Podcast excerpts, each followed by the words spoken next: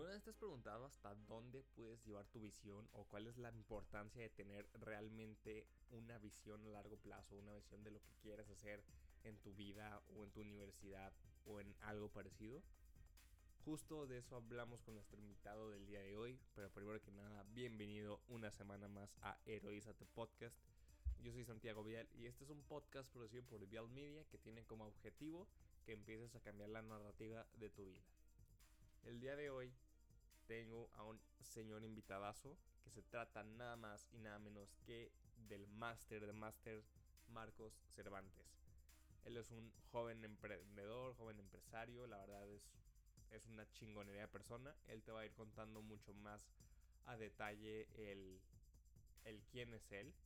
Pero sobre todo lo que hablamos en este capítulo es el cómo vender tu visión, el cómo aferrarte a una idea y realmente hacerla realidad. Platicamos acerca de un congreso que hubo el año pasado aquí en la ciudad de Guadalajara, en la Universidad Marista, que se llama Integra Ideas, que fue un evento chingoncísimo donde hubo ponentes como Morris Dieck, Farid Dieck, Marcos Dantos, Brando, Brando Angulo, hubo otra, o sea, hubo toda clase de, de cosas en este congreso que la verdad fue una chulada de evento. Y platicamos acerca de cómo lo vendió, de cómo organizó todo el rollo para hacerlo realmente realidad, como esto significó muchos sacrificios, pero bueno, no te va a dar más spoilers ni nada de eso, porque quiero que tú lo escuches de primera mano. Yo soy Santiago Vial y esto es Heroízate con Marco Cervantes.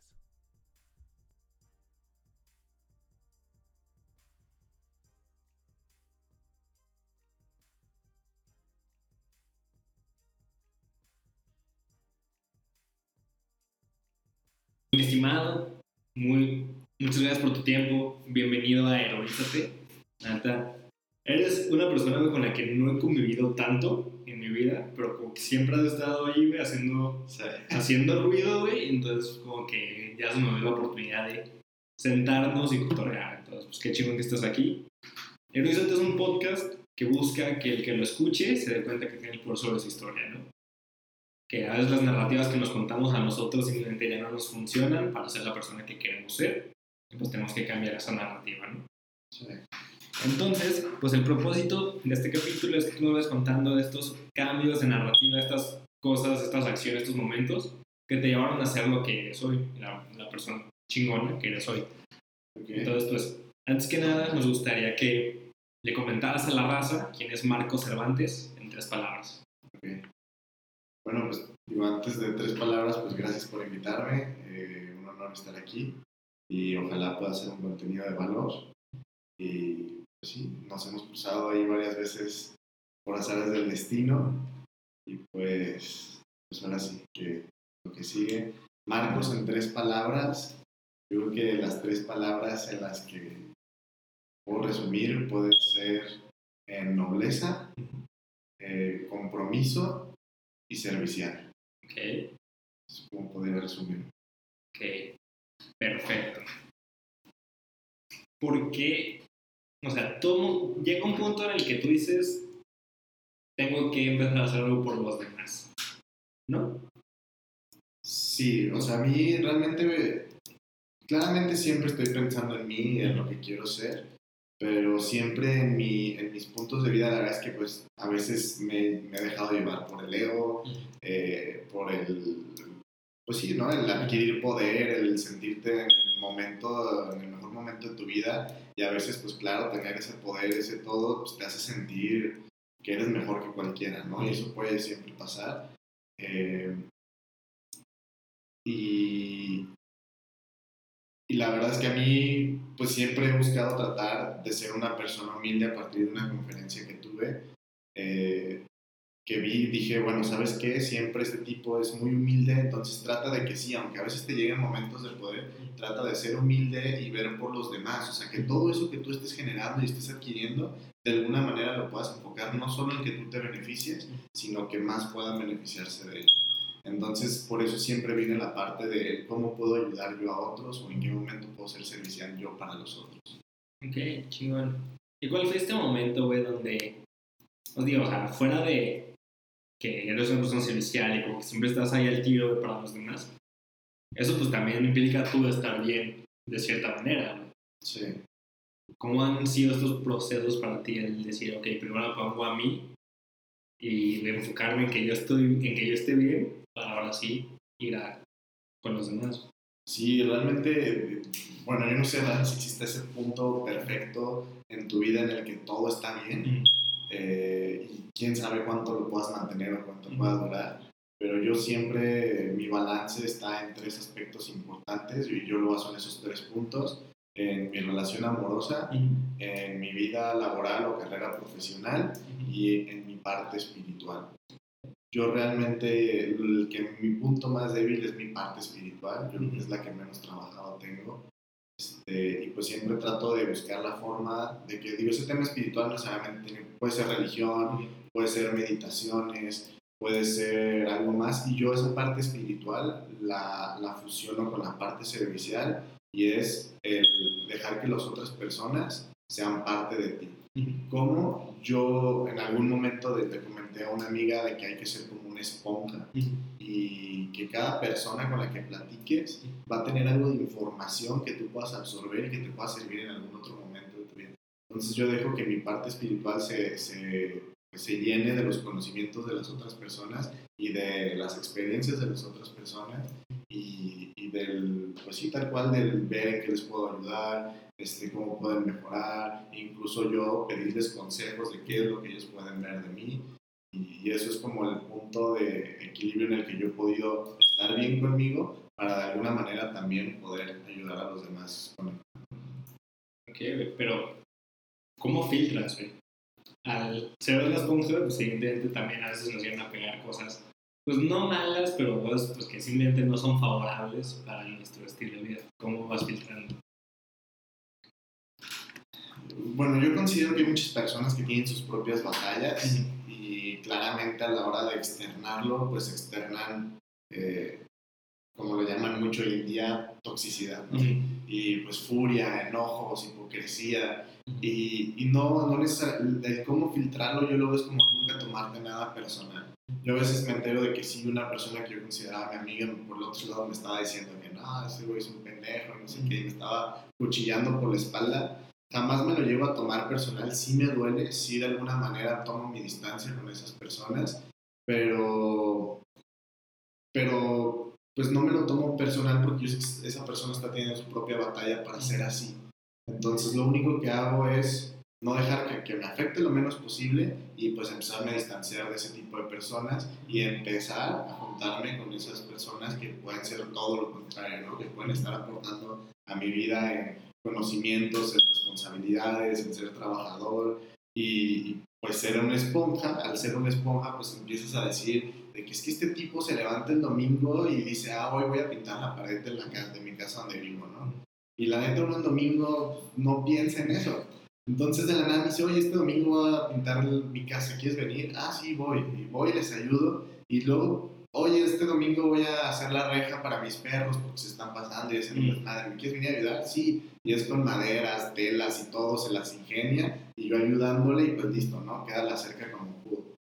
Y, y poco a poco vas haciendo, adquiriendo esas, esas, pues esa forma de ser de las personas y sin querer tú lo haces, dices de que, ah, ya me cuenta que esta madre no funciona y dices, ah, pues el domingo, el sábado me voy a lanzar a la ferretería por piezas. Para el domingo, pues ponerme a hacerlo y arreglarlo. Y así pasas una, dos, tres horas, cuatro, a lo mejor arreglando algo que al final de cuentas, pues también te va a causar esa satisfacción de, qué chido, lo logré, ¿no? Quedó bien.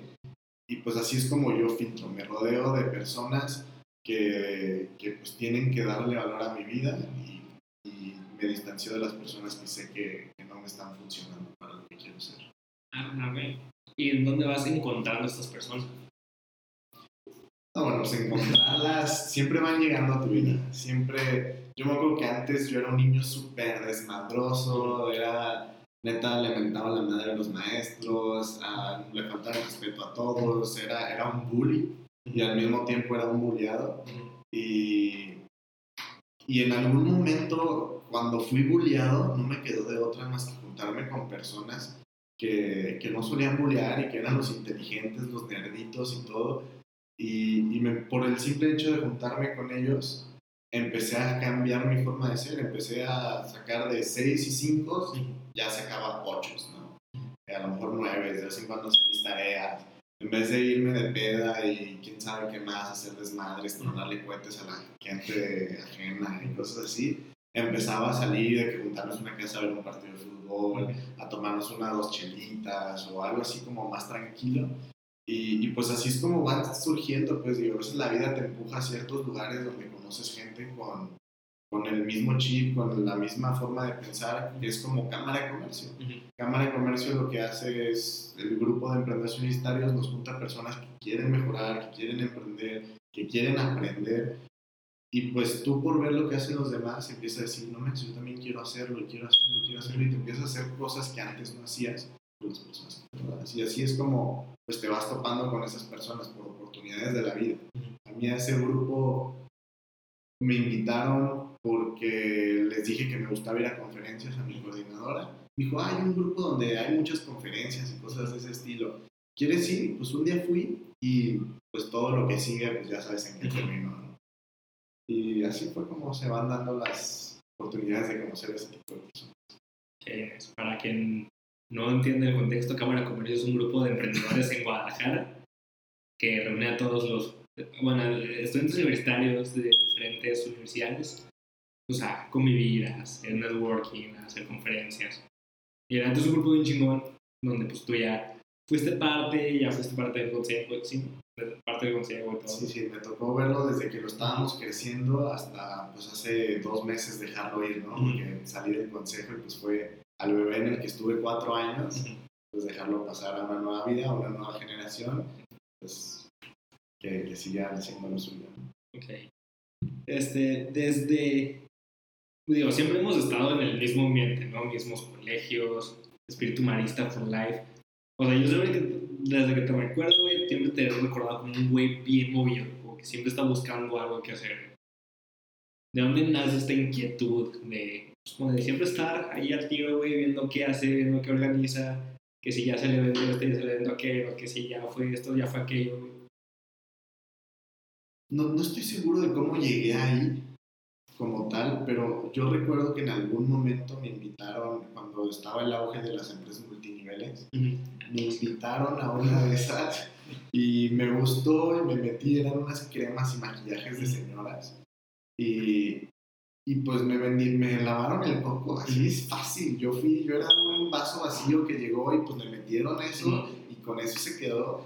Y pues empecé a ir a las juntas y hazte rico y mira si le dices y no sé qué. Y de ahí nació mi espíritu de empezar a ir a tocar puertas, de mira, es que ve este video donde dice que no tengas miedo, que no ya lo tienes ganado y cosas esas que en algún momento suenan súper básicas, súper cliché y algunos pues hasta les tiran mierda, la verdad, porque también puede serlo. Pero me empecé a meter el coco de esas cosas y, este, y pues sí, tal cual, mi, mi, cabeza empezó a agarrar ese chip, ese ritmo de trabajo de que no te dé miedo tocar una puerta. Y fui y empecé a vender esos maquillajes a, a, las, a las dermatólogas y a lugares de ese estilo. me decían, oye, ¿tienes certificado Cofepris? Oye, y que si te vendo tanto producto me das mayoreo, menudeo, me das mejor precio, me das descuentos. Y pues era una multinivel, una multinivel no maneja ese tipo de cosas. Yo lo estaba vendiendo como si fuera un producto acá que se fabricara por separado. Entonces, ese grupo, en ese grupo conocí a un amigo que también traía ese chip y en algún momento cuando ese grupo tronó, él se fue en bicicleta a San Diego desde Guadalajara y allá en San Diego lo invitaron a una multinivel, pero que les dijeron, oye, queremos que tú la abras en México. Cuando él se vino a México y la quiso abrir, dijo, Marcos, vente, vamos a abrir esto. Entonces ahora nos tocaba ser los jefes del grupo y fue un grupo que la verdad creció como hasta 40 personas, no llegamos a ser tantos como una multinivel gigantesca, pero nos, por ser los que estábamos abriendo México nos tocaba hablar con los directores de Estados Unidos, con los jefes de ventas de Estados Unidos, con los este, top leaders de ventas allá, y, o sea, con la gente pesada, y ellos nos estaban dando como capacitaciones y todo. Nos enseñaron muchísimas herramientas para dar pitch, para hablar en público, para cómo vender mejor el producto. Y pues todo eso fueron aprendizajes que me tocó transmitirlos. Y pues fue un ritmo de trabajo de tratar de crecer una multinivel chiquita en algo grande. Y pues obviamente como lo adquirí como mío, como yo lo estoy empezando, yo lo estoy haciendo y todo, em- le eché muchas ganas, o sea, realmente dije, no, y si hacemos esto, y mira, hay que mandar a hacer catálogos, y empecé a buscar la forma de cómo vender, y claro, pues aprendí, hubo buenas y hubo malas, y a partir de ahí, pues en un momento de dejar de ser el desmadroso y de dejar de ser el, el bully, también me empecé a hacer en el chico emprendedor, por así decirlo, y empezarme a mover, empezar a buscar soluciones. Y en algún- de un momento para otro ya ni me daba cuenta y, y- y ahora hoy en día prefiero ir a ver un congreso de conferencias a ir a jugar, no sé, con mis amigos. ¿Qué otra cosa pueden hacer, no? Jugar un fútbol, un partido, algo así. O sea, me gustan mucho las conferencias y, y empecé a hacer eso, a meterme ese tipo de ideas en la cabeza. Y fue de donde fue creciendo el Marcos movido y que este empieza a hacer las cosas y que busca las cosas. Y yo ya ahorita siempre me he quedado con, con que las experiencias lo son todo. Eh, si de la nada te invitan a un grupo de teatro y te dicen, oye, te necesitamos, es que nos hace falta uno, no sé qué, yo sí me animaría a decir, va, va, jalo, a ver qué pasa. La neta nunca he estado en una obra de teatro, bueno, estuve en una obra de teatro en secundaria, pero sí diría como, ah, qué chido, no soy el mejor teatro, yo sé que mucha gente va a decir, ah, ¿quién me va a mirar de teatro? Y van a tirar, pero no me gustaría haber dicho no y ser en lo que pudo haber sido una experiencia muy buena. Y siempre me pregunto en el qué voy a aprender y, y qué va a haber detrás del ser, de estar en una obra de teatro. Y pues me meto y lo único que hago es ser una esponja con el grupo de teatro y aprender. O sea, yo me fijo en todo y empiezo a decir, ah, si es un backstage y qué hay en un backstage y, ay, mira la iluminación, ay, mira cómo se hacen el guion y empiezo a aprender cosas. Y en algún momento de mi vida, pues esos conocimientos los puedo aplicar. Y así es como me, me he hecho la persona que busca oportunidades, que busca ventanas, que siempre le trata de decir sí a todo, porque sé que es algo que en algún futuro me va a servir. Acabas de mencionar dos cosas que son muy propensas a la crítica. El multinivel y el teatro. Bueno, por así decirlo, ¿no? Por ejemplo este. Pero sea, algo que me he fijado mucho en ti es que maneja, bueno, no sé si manejas muy bien, pero como que tienes una, un buen, una muy buena perspectiva de lo que los demás piensan de ti. Que no dejas que te tenga o que, bueno, llega a parecer que te vale madre todo lo que todos los demás piensan de ti. ¿Cómo llegas a ese nivel? ¿O si te vale madre eso? ¿Cómo es esta perspectiva ajena? Sí, sí me vale madre si no. Ujú. O sea, honestamente creo, creo que lo que todos piensan de ti es importante para uno y siempre lo va a hacer. Y, y es que no te puede valer tanto madres porque si te vale tan, mucho madres caes en este tema otra vez del ego. Dices de que no, no, ellos no saben qué dicen, yo sé cómo soy y así soy. Y no soy ese güey que dice. Entonces, sí me vale madres en el sentido de que no dejo- trato de que no me afecte, trato de no dejarme llevar por lo que dice una persona y sobre todo la persona que.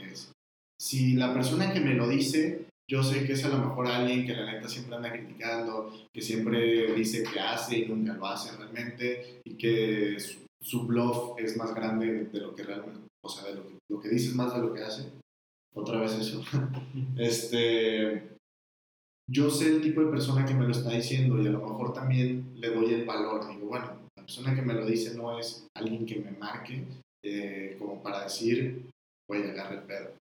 Entonces, de ahí es de donde me baso. Luego, si ya son dos, tres personas las que están cercanas a mí y me dicen, Marcos, es que neta eres bien carrilla y siempre tiras carrilla y bien duro y bien todo y la neta ya nos estás cansando. Pues ya si te lo dicen tres, cuatro personas de tu grupo de mejores amigos, pues ya dices, ¿sabes qué? Pues sí cierto, ¿no? A lo mejor algo estoy haciendo mal y te empiezas a dar cuenta y a la hora de que estás socializando con ellos y de la nada ya piensas lo que dices para cuando vayas a decir algo así, pues tratar de evitarlo, ¿no? Y poco a poco te vas quitando también esas malas actitudes con ellos.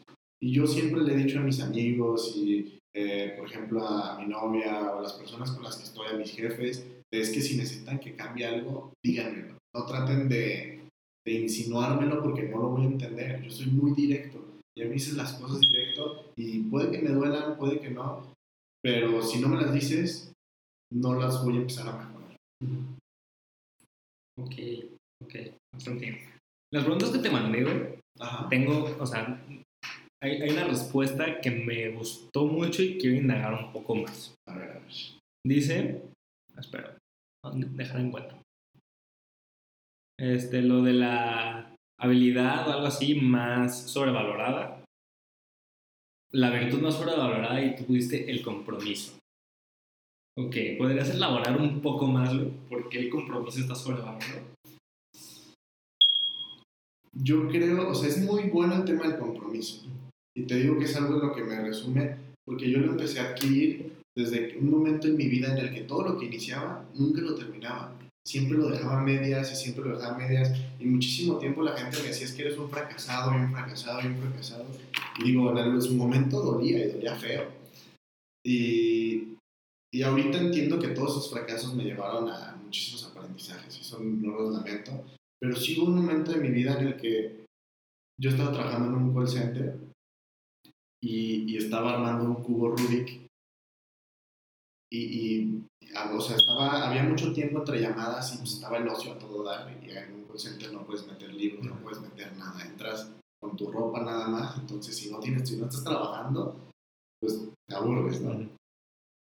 Y pues decidí empezar a aprender a armar el cubo Rubik. Y hubo un momento en donde llegué a, la, aprender a armar la primera capa, la segunda capa y la tercera capa es la que es más compleja.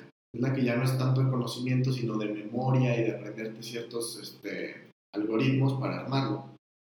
Y, y yo me acuerdo que estaba compitiendo con un amigo y nos dio flojera. Dijimos, no, eso está muy difícil, mejor hay que dejarlo. Y en mi tiempo de ocio me puse a pensar en lo que me decían de fracasado y todo.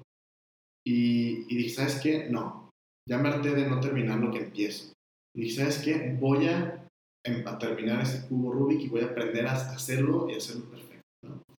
Y pues ya, empecé y le dediqué y le dediqué y le dediqué hasta que me lo supe de memoria y me comprometí a armar ese cubo Rubik. Y de ahí siempre trato de que todo sea eso. Por eso a mí de hecho, el primer congreso que organicé de emprendedores universitarios se llamó, no, el segundo se llamó Rubik. Y justo lo hice por eso, porque a mí ese cubo es como mi, mi huella de que, güey, comprométete a hacer las cosas. Pero el tema del compromiso para mí se me hace que está sobrevalorado porque porque muchas es muy fácil decir a la gente es que te falta compromiso y no necesariamente solo es el compromiso es el querer, el, el tener, o sea, el que te guste, el, o sea, el, el compromiso engloba muchas cosas, el que tus condiciones de vida este, te, te, puedan hacer estar comprometido con un proyecto. Entonces a veces la gente dice, te falta compromiso y el compromiso, digo, evalúa muchísimas cosas como para decir, es que no eres comprometido. Es que la gente no te puede decir no eres comprometido cuando no sabe cuántos aspectos de tu vida estás viviendo. Entonces, para mí eso se me hace súper sobrevalorado en el tema de que si eres comprometido, vas a lograr lo que quieras. Y es como, no es cierto, porque no te puedes comprometer siempre, no depende de ti siempre el compromiso, y eso es por lo que a veces uno no es comprometido. Completamente de acuerdo. Completamente de acuerdo, o sea, hay veces en las que sí quedas con el compromiso, pero güey, la vida es vida y a veces cosas pasan y hay veces en las que tú ya tienes tus planes y llega una pandemia y te arruina todo y tienes que cambiar el enfoque. Entonces me, me, gusta mucho lo que estás diciendo porque es algo muy real y es algo que la gente no llega a entender todo. Y está esta hustle mentality de que, güey, trabaja de 5 a 11 de tu puta madre y dale, y dale, dale. Es como, ok, pero pues la vida pasa a veces, ¿sabes? Sí, exactamente. Sí, que este, hace poquito, güey, organizaste un gran congreso. Para que has organizado congresos antes. Un, un gran congreso, la verdad. Fui como, como espectador. Y fue una joya, la neta, 10 sobre 10, muchas felicidades, más que nada. Gracias. ¿Cómo fue todo este proceso? Integra Ideas 2020, aquí en Ubica. Terrible. La verdad, el Integra Ideas es un evento que hace la Marista. Mm. Ya lo han hecho, este fue el tercero, o sea, ya lo habían hecho tras dos veces. Yo organicé dos congresos antes del Integra Ideas, pero eran dos congresos más pequeños. En el primero fueron cinco conferencistas de 8 de la mañana a 2 de la tarde. En el segundo fueron 12 conferencistas, pero ahí lo hice, fue una magistral y los otros 11 los metí en un salón con 40 alumnos y una conferencia. Entonces, ese duró dos horas, tres horas, este, porque fueron simultáneas. Y la Marista organizó dos congresos, uno en Integra Ideas de ese año, que fue el 2017 creo, y nos cobraron 680 pesos, no, 580 pesos el boleto, obligado. Y la neta, el congreso estuvo muy feo. O sea, nuestros mismos maestros eran nuestros conferencistas. No había nada. Yo me acuerdo que me quisieron integrar al grupo del comité organizacional y, y me acuerdo que me dijeron, oye, no, mira, es que vamos a comprar estas mermeladas para darle de regalo a los conferencistas. Y yo, ¿y cuánto cuesta tanta mermelada? No, no me acuerdo si iban a gastar como 40 mil pesos en puras mermeladas para darle a los conferencistas. Le dije, ¿cómo se te van a ir 40 mil pesos en regalos para los conferencistas? Cuando eso es lo que puedes conseguir patrocinado. ¿Ya les intentaste que te patrocinen? Sí, no quisieron. Entonces, entonces ese regalo, ¿no? Bueno, yo, yo peleaba mucho, hay muchas cosas y no me dejaban y, y hacer mucho tampoco porque llegué tarde. Pero a mí lo que me molestaba era que en mi universidad, del informe del rector, decían esos congresos que a nadie les gustó y los míos, que la gente siempre decía, qué padre congreso, me gustó muchísimo, super buen conferencista, nunca los mencionaban en el informe del rector. Entonces me enojé. Obviamente, pues me salió el sentimiento de, de decir, wow, yo como alumno estoy haciendo algo y no me lo reconocen. Y ¿sabes qué? Les voy a pedir, saqué cálculos de los 580 pesos por el número de alumnos y dije, son 400 mil pesos en un congreso chafísimo. Y dije, yo con esos 400 mil pesos puedo hacer algo mucho mejor.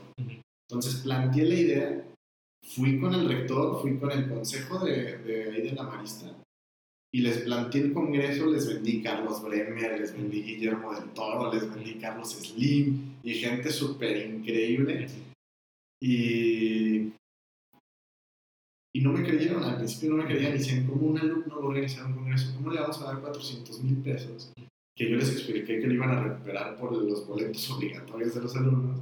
Sí, ¿cómo, ¿Y cómo vamos a saber que no va a quedar mal, que no va a estar feo, qué imagen va a dar la marista y todo? Y total, para cuando me lo aceptaron, yo lo había propuesto en octubre. Para cuando me lo aceptaron ya quedaban dos meses. Octubre de 2019. ¿Eh? Octubre de 2019. Del 2019, sí. Y obviamente, pues ya en octubre del 2019 estábamos en julio, creo. Sí dije, Sí, no voy a alcanzar no nada. El rector nos dijo, muévanlo a febrero. Terminó quedando en marzo, 6 y 7 de marzo. Y pues ahora sí fue a planear. La verdad es que la universidad yo no me la sacaba de encima porque yo les insistía, no quiero que ustedes se metan. Que para mí la marista es malísimo organizando eventos, malísimo. Y, y tú que estuviste con los maristas Sí, también sí, sabes. la neta, sí. No es lo suyo. Entonces les dije, no quiero que se metan. Entonces me pedían que les entregara reportes y todo. Pues obviamente, ¿no? Estaban dejando 400 mil pesos en un alumno. Ujú. Querían ver qué estaba pasando. Y pues la neta, yo soy malo para aterrizar las cosas en escritos, Sí. en reportes. En eso soy pésimo. Ujú. Pero a la hora de hacer las cosas soy muy bueno. Entonces, pues fue la batalla, ¿no? De, de hablar, conseguir patrocinadores, este, conseguir este, conferencistas, negociar con los conferencistas. El Congreso tenía un motivo social que era todo lo recaudado se iba a donar. El problema es que no recaudamos nada en esta ocasión. De hecho, tuvimos 50 mil pesos en pérdida. Eh,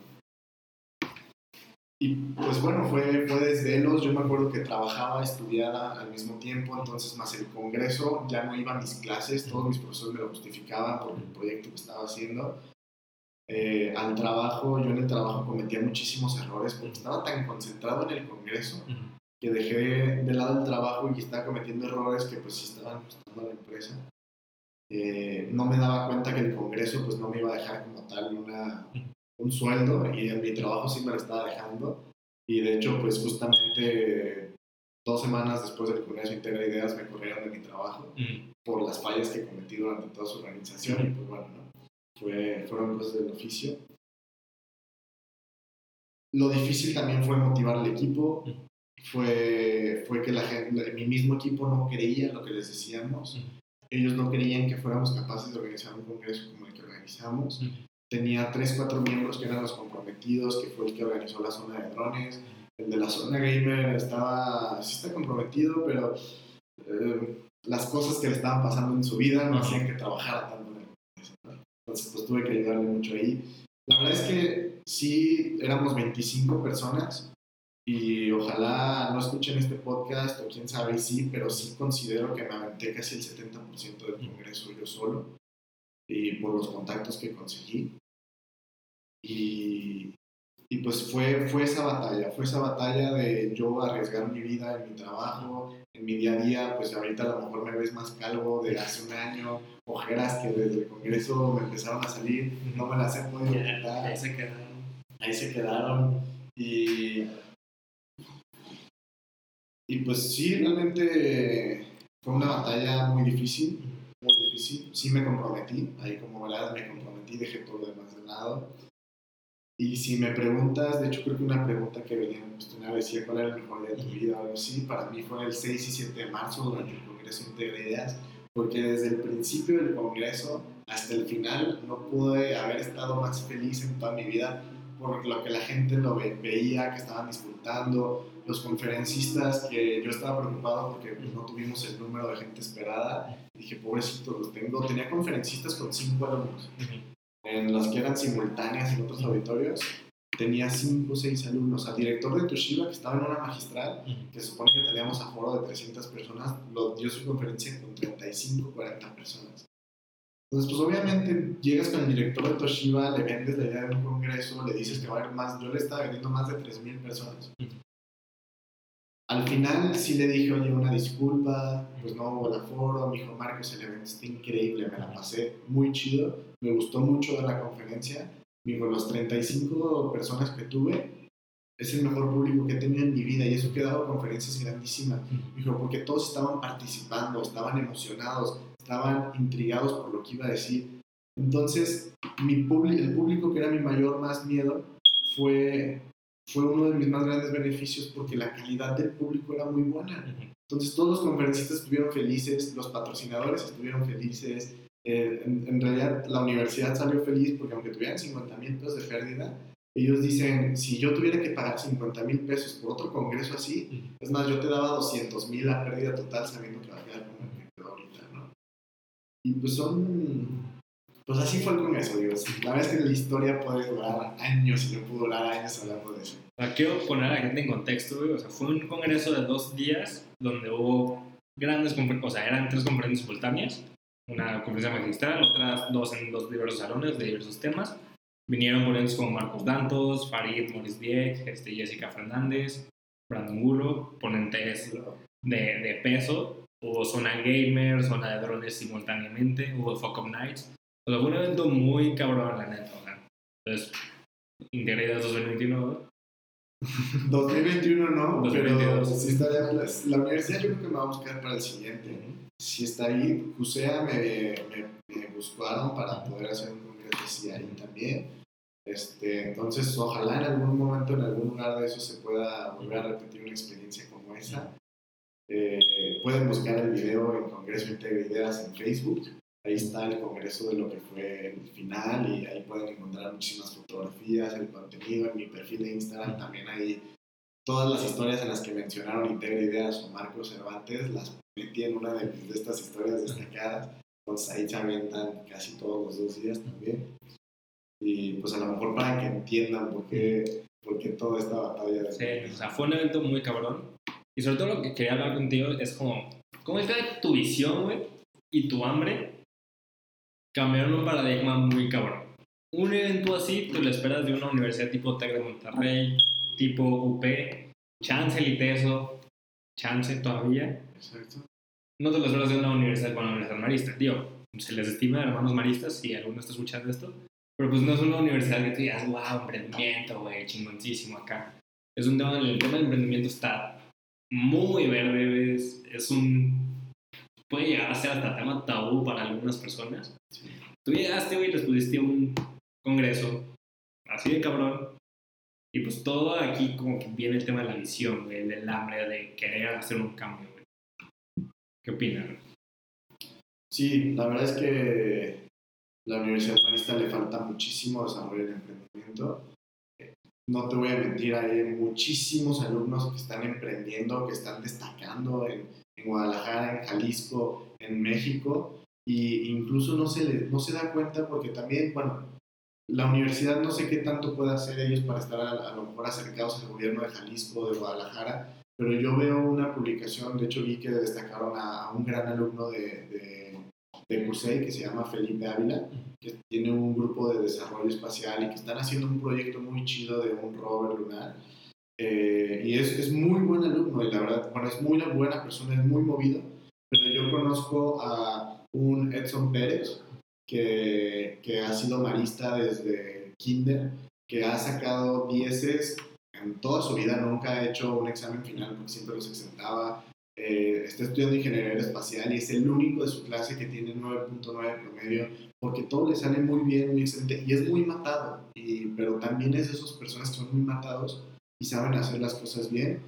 Y, y a lo mejor no se le ha dado el reconocimiento, ganó Talent Land, ganó Campus Party, ganó un evento en Talent Land, ganó otro evento en el siguiente Talent Land, de hecho el, de, el del estadio PSB que se hizo, ahí se ganó un viaje a Holanda, un día otro, el otro se ganó 50 mil pesos una impresora 3D, en el otro no me acuerdo, pero y aún así yo veo que no, no aprovechó la universidad el que un alumno como él destacara tanto como para hacerle promoción, meterlo a, a CICID, meterlo al gobierno de Jalisco y que empezaran a decir Edson Pérez, eh, estudiante de ingeniería espacial de la Universidad Marista, hace esto, esto, esto, esto. Y yo he visto que en la universidad hacen todo lo contrario. Dicen, en la Universidad Marista de Guadalajara hay un alumno que ganó esto, esto, esto, esto, esto, esto, y sale una foto de la Universidad Marista. Y eso es lo que yo siempre les he peleado, digo, destaquen a sus alumnos y de que sus alumnos destacados va a empezar a destacar la universidad. Entonces, pues claramente venderle todo esto paradigma a la universidad fue un tema gigantesco. Eh, llegó un hermano marista que se llama Héctor de Sabre, que él estuvo en, una, en la Universidad UDEM, que es una de las más grandes en Monterrey, y allá traen otro chip muy distinto que podría ser comparado como con el TEC de Monterrey de aquí, que sí le meten emprendimiento, que sí escuchan a sus alumnos, y él empezó a cambiar el chip de que los alumnos son lo importante. Entonces él empezó a hacer la voz porque él tiene un asiento en el consejo de la universidad y él empezó a decir, enfóquense en los alumnos, enfóquense en los alumnos, y empezaron a enfocarse en los alumnos gracias a que él fue la voz de nosotros. Y ahorita gracias a él yo he visto muchísimos este, alumnos que, que la neta han empezado a destacar, pero muy bien, o sea, muy bien. Es que podría decirte, hay desde gastronomía, hay desde ingenieros cibernéticos, de aeroespacial, hay muchísimos, porque esa carrera está, está muy buena ahí en la universidad. Y, y pues es eso, ¿no? Realmente creo que e, ese, ese, hermano marista empezó a abrirse a escuchar a los alumnos, pues él, él es el encargado pastoral, entonces también le tocaba acercarse a los alumnos siempre. Y pues de tanto escuchar, escuchar, escuchar, él logró abrir su mente a decir los alumnos. Y él, por ser la voz que luchaba por nosotros en el consejo, la universidad empezó a decir, ok, los alumnos, y todavía como que medio les cuesta, pero ya están empezando a enfocarse a eso y de hecho pronto va a haber, están empezando a desarrollar una incubadora en la lista, están empezando a abrir una zona de videojuegos para empezar a hacer nuestro propio equipo de esports y gracias al Congreso Integra Ideas y a personas que han movido ciertas cosas desde antes de que yo llegara y de ahí han empezado a mover ciertas fichitas que a lo mejor lamentablemente ellos no pudieron disfrutar del resultado, pero gracias a esas pequeñas acciones que ellos hicieron, yo pude sacarle 400 mil pesos a la universidad para hacer un congreso y ahora los de aeroespacial van a empezar a tener un laboratorio de desarrollo de aviones. Entonces, pues todas esas fichitas hicieron que ahorita pues, la normalista se empezara a enfocar a eso. Y te digo, no es algo solo de lo que pueda hacer yo, es un movimiento que viene desde atrás de generaciones. Sí, pero tuvo que haber un, este plot twist, tú, o sea, si es un movimiento, pero tuviste que llegar tú y poner tus condiciones para que esto empezara a suceder, ¿sabes? Es algo que no mucha gente se atreve a hacer. Sí tuve que ser bastante agresivo. Eso sí, a veces dicen, bueno, es que, todo depende de tu, de tu comprador. Porque yo les, decía, yo les decía a mi equipo, imagínense que la Marista es nuestro cliente. Nosotros somos una agencia que organiza eventos, tenemos que hacer un evento de lujo para nuestro cliente. Claramente, pues me tuve que poner agresivo Así es como yo los vi, porque vi la oportunidad también de portarme agresivo y el ser agresivo pudo haber dicho a este morro mamón dándole la chingada o pudo haber sido, bueno, está bien, vamos a confiar en ti. Entonces sí me paré enfrente de ellos, sí ellos se enojaban porque es que solo hablas tú, Marcos, solo hablas tú, deja que hable tu equipo. Y yo, que pues ahora en mi equipo como que medio, no estaba, digo, les faltaba el compromiso, entonces no sabían bien, no se creían la idea del Congreso, entonces picharla también les costaba trabajo. Y, y pues fue eso, realmente quiero pensar que yo en sus caras veía la incomodidad y el miedo que había sobre yo organizar el Congreso de Ideas, de un, un, grupo de alumnos organizar el Congreso de Ideas, pero por la presión que estaban teniendo del hermano Héctor de Sabre, por el empezar a confiar más en los alumnos, se quedaron callados y dijeron, ok, adelante. Pues metían presión y metían presión, pero, pero pues no los dejábamos, no los dejábamos. Y al final sí nos reconocieron y nos dijeron, Marcos, nunca queríamos ver un evento de este tipo en, en nuestra universidad. Eh, estamos cuestionándonos nuestra forma de organizar eventos porque no entendemos cómo es posible que ustedes hagan eventos, o sea, que, que nosotros no hayamos podido nunca haber, haber, hecho un evento así. Porque ellos me decían, acércate con tal persona, él, el coordinador de, de eventos de Deprem y eso, él te va a enseñar a hacer este, cronogramas y diagramas de, de flujo, no me acuerdo cómo se llama este, el de, el de la ruta, ruta crítica. Mm. Y ahí él te va a ayudar y no sé qué, y vas a sacar todo. Y a lo mejor sí me hubiera ayudado a cómo aterrizar las cosas en documentos, pero honestamente no tuve el tiempo de ponerme a aterrizar las cosas en documentos como se debía. Entonces, al final de cuentas, lo importante no era el qué tanto haces bien el papeleo, sino qué tanto sale el resultado. Y eso fue lo que pues, salió bien. Y sí, la universidad, pues claramente quedó impresionada. Y sí, yo creo que va a ser un parteaguas para la marista para empezar a decir hay que confiar en nosotros. Chido, amigo. La neta, felicidades. Estuvo cabrón el evento. Entonces, ahí cuando sigan, los vamos a poner en su Instagram en la descripción del programa para que vayan y estén al pendiente, mis amigos. Vamos a ir a las últimas partes, mi Marcos. Ahorita te voy a decir palabras, te a decir lo primero que se tenga en la mente. Puedes una palabra, una oración, un monólogo, un speech, lo que tú quieras. Pero pues tiene que ir en torno a esa palabra. Esa palabra. Primera palabra es destino. Destino.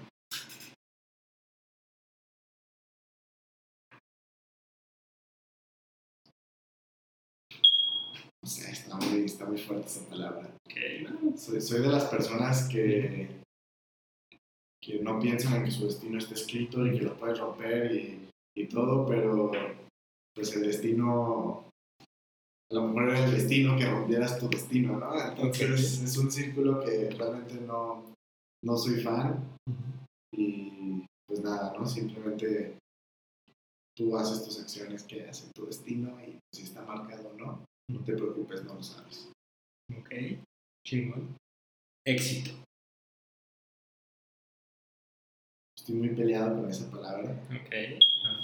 Porque siempre he dicho quiero ser una persona exitosa, quiero alcanzar el éxito, pero, pero siempre me he preguntado, ¿cuándo sabes cuando ya tienes éxito? Cuando ya estás en una posición mejor de la que estabas antes, sí, ya tuviste éxito. ¿Es el éxito que querías o a lo mejor quieres subir más? Y y hay, hay, un libro, bueno, que yo lo veo similar a eso, como pues, tal cual, Padre Rico, Padre Pobre. Pero en la parte en la que me quiero enfocar es en la que dice, eh, cuando empiezas a tener dinero, hay mucha gente que lo primero que quiere hacer es comprarse un BMW.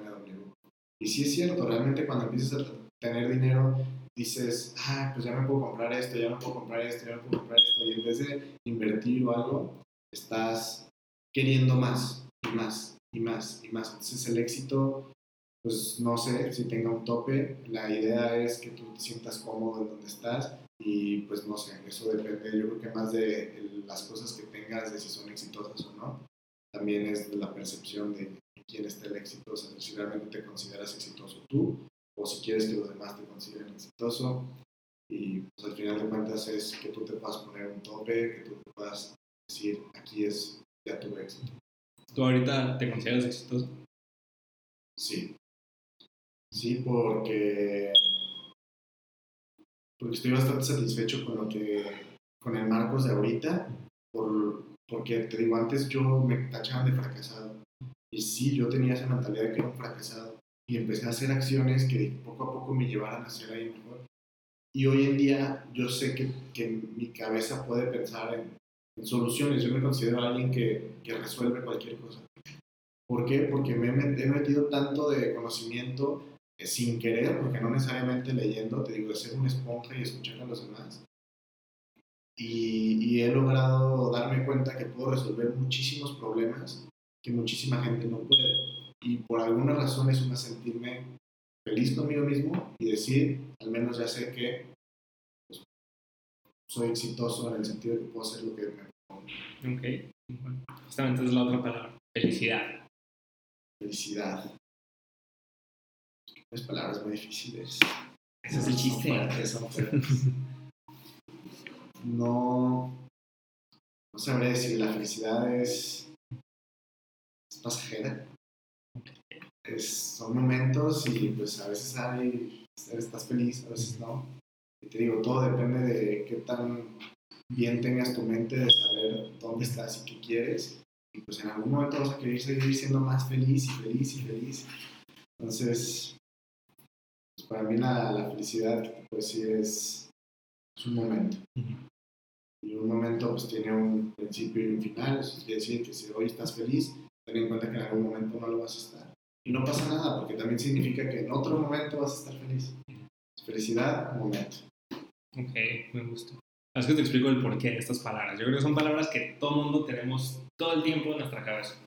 Pues, es diferente para cada quien, pero sobre todo muchas veces le intentamos poner nuestra versión de estas palabras a las otras personas. Sí. Entonces, o sea, lo que quiero que la gente entienda es que el éxito para mí y para ti es una cosa totalmente distinta. La felicidad también, el destino también. Y ahorita la última palabra que también es fuerte. O sea, es completamente distinta. Es la más fuerte.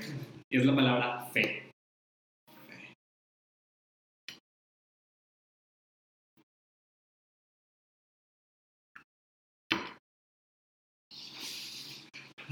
Pues no sabría qué decirte. Porque la fe es importante y es la, la, base de lo que ha creado lo que hoy en día es, por ejemplo, yéndonos a religión, el catolicismo la única religión a lo mejor que ha perdurado más en su historia y que tiene el mayor número de seguidores y probablemente sea por la fe. Y esto va englobado a qué? A que pues, la fe es en tranquilo, todo va a salir bien, eh, va a haber un momento eh, para ti y pues o sea, ten fe de que las cosas van a ser mejores. Y pues sí, realmente si tienes fe en eso, pues es como nuestro, nuestra batería, ¿no? Nuestro, el por qué voy a seguir adelante hoy pues porque quiero pensar que el día de mañana va a ser mejor o va a salir algo mejor y todo va a ser para mejor. Y yo nunca he escuchado a nadie que diga, no te preocupes, ten fe de que mañana te va a ir todavía peor. Entonces, pues yo veo la fe como algo positivo y que es lo que te puede dar pila para el día siguiente. me gusta. Vamos a pasar a la parte ya de las últimas tres preguntitas. Aquí está la ruleta mágica preguntas.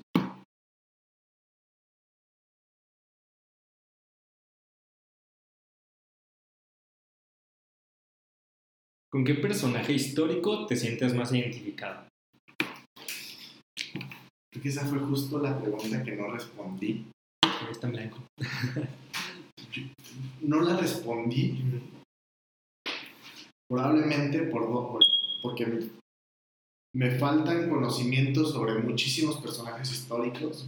No hay ninguno que diga este pudo, este hizo, o sea, que sepa bien, bien lo que hizo para decir, me siento identificado con él, porque, bueno, considero que todo lo que es historia, pues puede tener, tiene más de dos versiones, ¿no? Tiene más de una sola versión.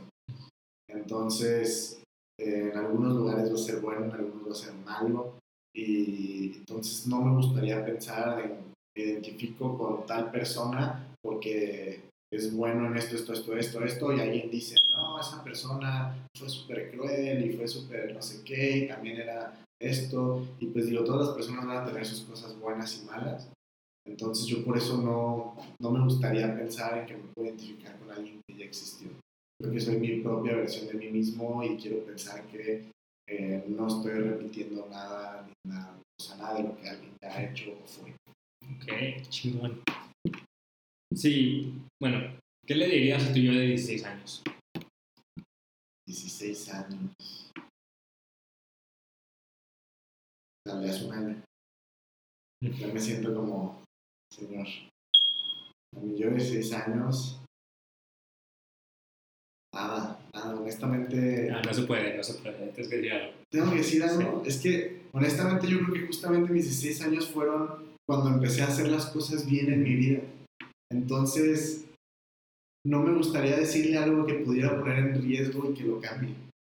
Podría decirle, pues sigue así, o vas bien, o ánimo. Realmente no, no, no me gustaría cambiar nada de lo que soy ahorita porque todo me ha llevado a ser hoy. Ok, ok. Este, y pues bueno, antes que nada, antes de la última pregunta, agradecerte, güey. La eres una persona bien chingona. Una persona que nunca se ha quedado en palabras, sino que va y lo muestra con acciones. Es algo que yo admiro mucho de ti, güey. Sobre todo, güey. Para Marcos Cervantes, ¿qué significa ser un héroe? un héroe. Bueno, el, el ser un héroe no es algo que pueda ser uno. O sea, decir yo soy un héroe. Yo siempre he pensado que para ser un héroe necesitas ser el héroe de alguien más. Existe esa característica fundamental, ¿no? Y pues para ser un héroe de alguien más, pues necesitas hacer algo o algo. O sea, necesitas hacer alguna acción para que él te haga un héroe, te ponga como un héroe. Entonces, pues ser un héroe es ayudar a los demás, ¿no? A ver a por los demás y pues empezar a darte cuenta de que no eres tú y simplemente por.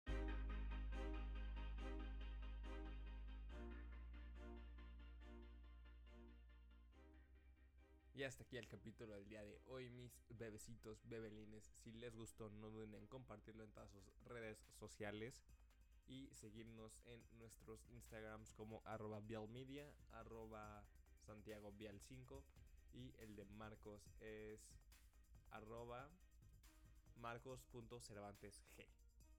Igual va a estar en la descripción del programa para que vayas y nos sigas. Yo soy Santiago Vial y esto fue Heroízate Podcast.